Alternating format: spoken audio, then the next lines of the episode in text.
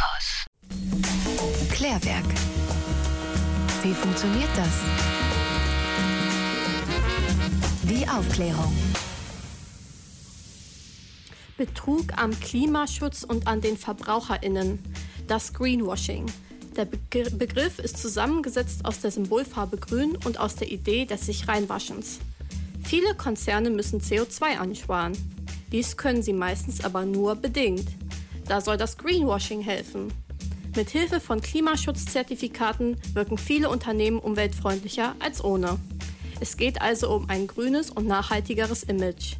Es wird mehr grün beworben, als es tatsächlich ist. Also mehr Schein als Sein. Beispielsweise geben Unternehmen Geld für den Waldschutz aus. Daraufhin dürfen diese aber weiteren CO2 freisetzen. Das sind dann eingekaufte CO2-Kompensationen. Es ist eine Art Ablasshandel mit Klimaschutzzertifikaten. Dies geht auf Kosten der Umwelt und der Verbraucherinnen. Auch durch grüne Verpackungspolitik oder einen extra Nachhaltigkeitsbericht lässt sich ein grünes Image aufbauen.